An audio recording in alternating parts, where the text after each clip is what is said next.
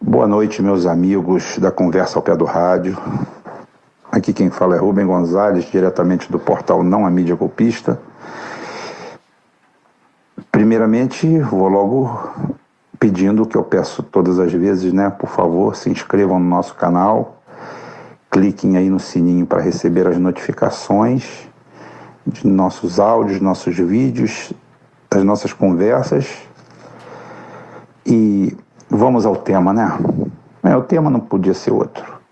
O tema é a tsunami que assolou aí a centro-esquerda brasileira com as medidas atabalhoadas, atrapalhadas, assodadas, tomadas pelo PT dentro de uma pseudo-aliança com o PSB, mas que não visa nenhum tipo de benefício direto eleitoral, a não ser algumas contas cruzadas de é, te apoio aí, você não me apoia aqui, você tira seu candidato aí, você bota seu candidato aqui, que no final das contas visou apenas é, colocar Ciro Gomes nas cordas. Vamos falar português, claro, porque aqui ninguém é criança.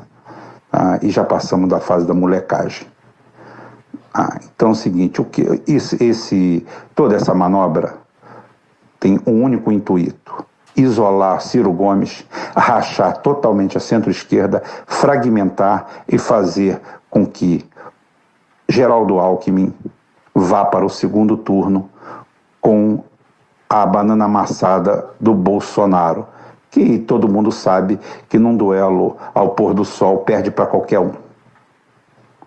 Ninguém ganharia do ninguém ninguém perderia para o Bolsonaro.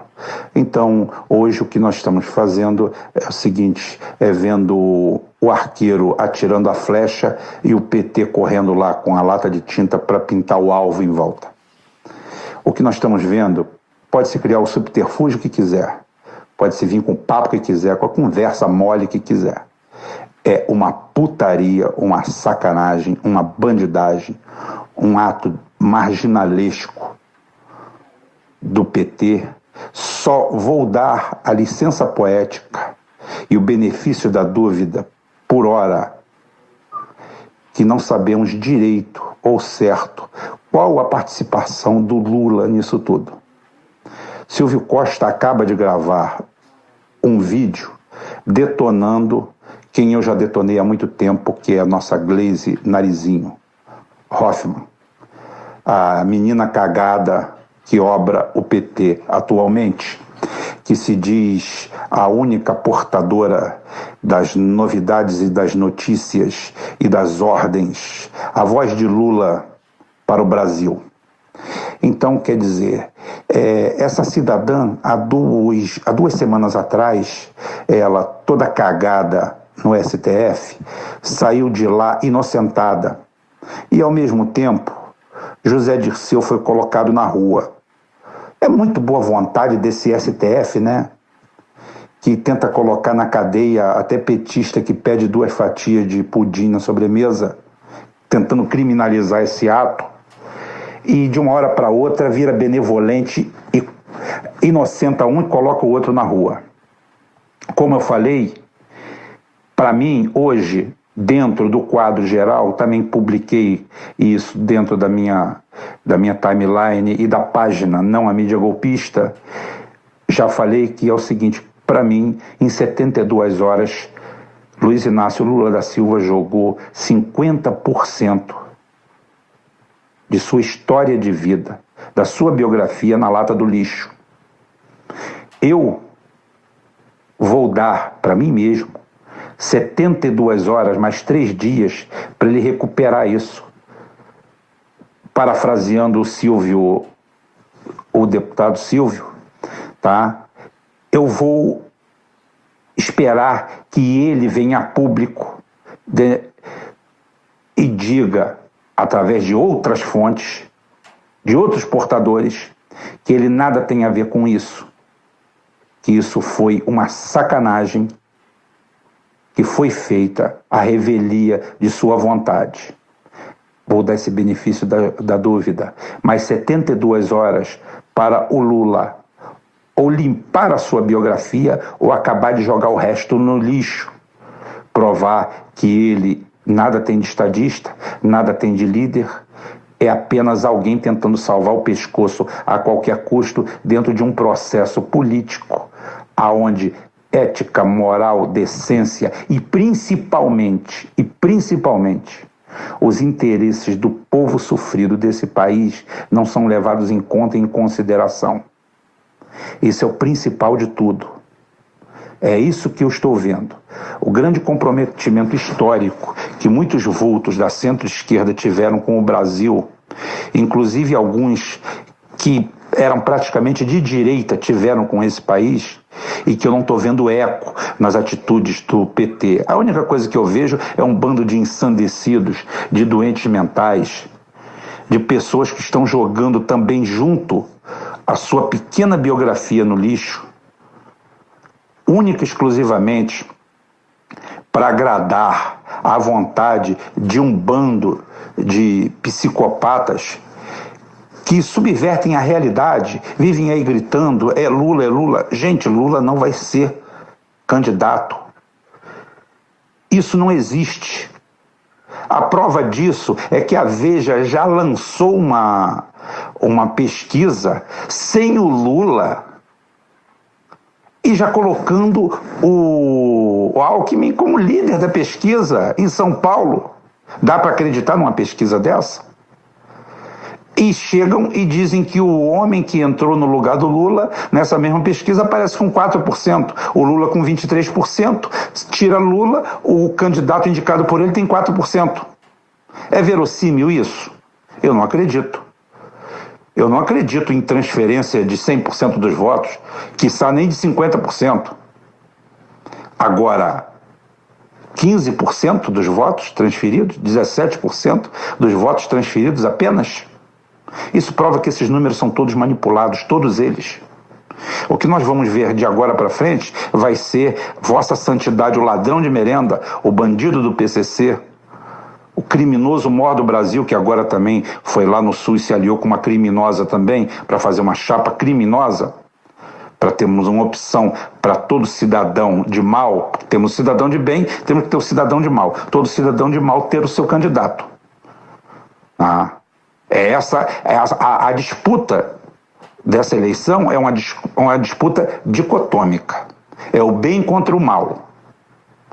Nós temos candidatos do bem e temos candidatos do mal. A pessoa fácil de escolher. Hoje eu não considero nem o Bolsonaro um candidato do mal. Considero um candidato que representa um segmento muito idiota, muito imbecil, muita gente desesperançada acreditando naquilo ali. Muita gente acreditou em Hitler e deu no que deu. E Mussolini também. Só deu merda. Mas era um segmento. É diferente de nós falamos de ladrões. PSDB nós estamos falando de ladrões, de bandidos, de assaltantes, de quadrilheiro, de quadrilha. E, todo, e eles estão manipulando essa guerra suja, essa guerra que chama guerra híbrida, com todas as frentes possíveis. O PT hoje está minado.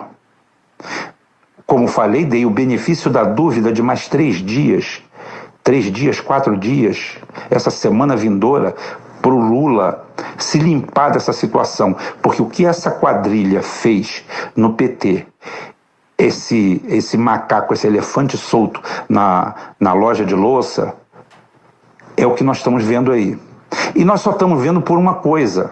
A dona Glaze Narizinho, Hoffman, ela não tem mais a caneta de um partido que tinha a caneta da presidente ou do presidente da República para fazer nomeações e liberar verbas. Ela hoje tem que intervir nos diretórios estaduais, mas não tem nada para dar em troca. O que está vendo? Sublevação. Estão encarando ela já encararam em São Paulo, estão encarando em São Paulo não, encararam em Minas, estão encarando em Pernambuco e está havendo a sublevação em vários lugares.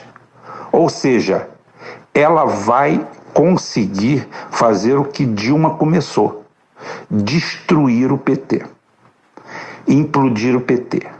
O nível de conivência, é, de sociedade de conluio ou de idiotice com tudo isso do Lula é algo ainda a ser esclarecido em outros bate-papos aqui.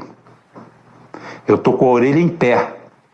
Porque eu aprendi com um amigo delegado meu que quando você vai investigar uma situação, você tem que se despir da ética, da moral e da boa vontade com qualquer uma das pessoas envolvidas. Porque se você incensar uma delas, você pode estar colocando o criminoso para fora da cena do crime. E isso aí eu não faço.